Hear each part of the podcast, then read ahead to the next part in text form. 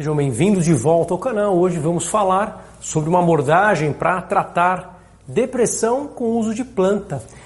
A gente sabe que esse talvez seja o sonho de muita gente poder não usar um medicamento fabricado na indústria, né? aquele medicamento que passa pelos processos químicos que muitas pessoas temem e existe sim a possibilidade de usar fitoterápicos. Eu estou falando aqui do hipérico ou erva de São João, também conhecido com esse nome, e hoje iremos enfatizar quais são os benefícios, o que podemos esperar desse tratamento em termos de potência num quadro depressivo, será que isso também serve para ansiedade, para TPM, para outros quadros de humor? Falaremos hoje também alguns efeitos colaterais e, evidentemente, precauções que precisam ser monitoradas junto ao seu médico.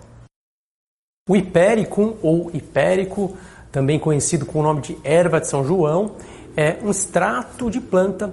Ele é retirado principalmente das flores desta planta, chamada hipéricum, e tem uma eficácia interessante em quadros depressivos. Esta preparação à base de planta tem a possibilidade de tratar quadros depressivos leves a moderados, com ensaios clínicos e meta-análises que mostram esse benefício. No entanto, em quadros depressivos mais severos, existe contestação acerca de seus resultados por alguns estudos que mostram resultados duvidosos. No entanto, é válido levar em consideração como uma estratégia terapêutica e, de fato, embora não seja isenta de efeitos colaterais, pode ter um pouco menos do que a média dos antidepressivos que são utilizados no dia a dia. Não significa, claro, que para o seu caso em particular será uma melhor opção ou que terá menos efeitos colaterais. Alguns pacientes têm muito melhor adaptação com os remédios tradicionais, especialmente quando é bem aplicado, bem escolhida a medicação para o caso em particular, mas evidentemente que muita gente se adapta melhor a este perfil e se sente mais confortável por fazer o tratamento com uma planta. Interessante notar que vem também sendo utilizado, prescrito, sempre na dose de 300 miligramas três vezes ao dia para quadros depressivos, mas também para outros quadros, como TPM, quadros de ansiedade, e neste caso temos que ter um certo cuidado. Em quadros de transtorno de ansiedade, em quadros de TPM, os resultados dos estudos não são consistentes. Existe até um estudo interessante para transtorno de somatização, para esses pacientes que têm sintomas físicos de somatização, no entanto, resultados que são questionáveis também, segundo alguns estudos. Então, vale a pena você levar em consideração a erva de São João, especialmente no transtorno depressivo com leve a moderada intensidade não levaria em consideração no transtorno depressivo de maior gravidade, porque é um quadro bastante incapacitante e porque perder tempo num quadro como esse pode ser realmente algo muito complicado. Muitas vezes é difícil correr atrás do prejuízo quando o quadro se agrava. Aqui não estamos falando de um remédio homeopático, de fato, quando você ingere as 300 miligramas três vezes ao dia, em geral recomendado antes das refeições, existe realmente substâncias com ação psicoativa e com interferência hepática, metabolismo hepático bastante considerável. Muito embora estejamos falando aqui de uma planta, é importante ressaltar que esta planta tem propriedades químicas no nosso sistema nervoso e também sobre nosso fígado e ela é capaz de influenciar outros medicamentos por um sistema chamado citocromo P450, fazendo com que outros medicamentos sejam influenciados e com seu uso prejudicado. Eu destacaria, por exemplo, o uso dos anticoncepcionais orais. Então, mulheres que usam anticoncepcionais não devem confiar no efeito destes quando existe o uso concomitante da erva de São João.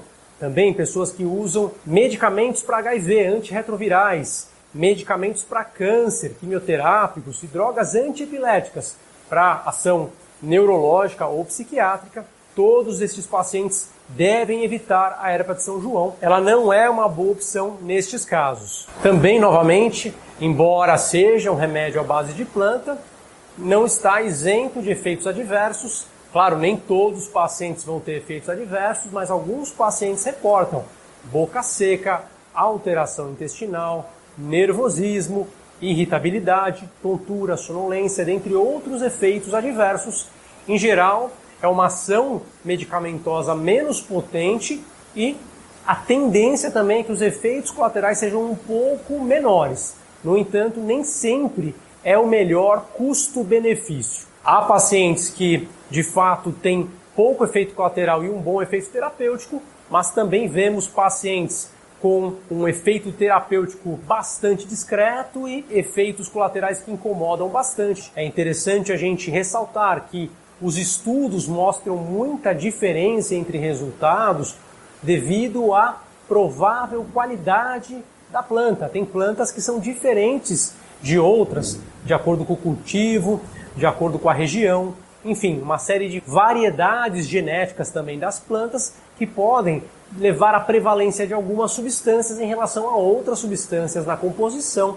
E por essa variabilidade muito grande, às vezes uma pessoa utiliza um produto de determinada marca e não tem um bom resultado, usa de outra marca e tem um bom resultado. Então, existe também essa questão da heterogeneidade, da qualidade e isso é uma coisa que limita o uso em casos graves, quando a gente não tem margem para erro, quando a gente não pode correr o risco de errar. Realmente acaba não sendo uma opção muito interessante, dada essa tendência de variação muito grande de marca para marca, de safra para safra, de qualidade para qualidade. Então, em resumo, esses medicamentos à base de planta têm uma ação que não pode ser desprezada, é uma ação considerável, em geral com menor potência, mas também com efeitos colaterais em geral menos intensos, mas que podem variar de caso a caso. Muitas vezes não é uma opção tão boa assim a erva de São João ou hipérico. Novamente eu ressalto não descontinue o tratamento em uso sem falar com o seu médico. Também não utilize este remédio em conjunto com outros antidepressivos, em conjunto com outras medicações. É um remédio que tem ação, por exemplo, na serotonina, na noradrenalina e, claro, pode influenciar também o uso de medicamentos que agem nestes neurotransmissores no seu cérebro Evidentemente que você vai sempre conversar com o médico acerca de um tratamento que está sendo conduzido para depois pensar em trocar para um ou para outro medicamento. Por hoje é só, eu vou ficando por aqui. Se você está gostando do canal, não deixa de seguir, curte o vídeo, compartilha, deixa aqui a sua opinião, sugestão para os próximos temas. Um abraço, tchau, tchau.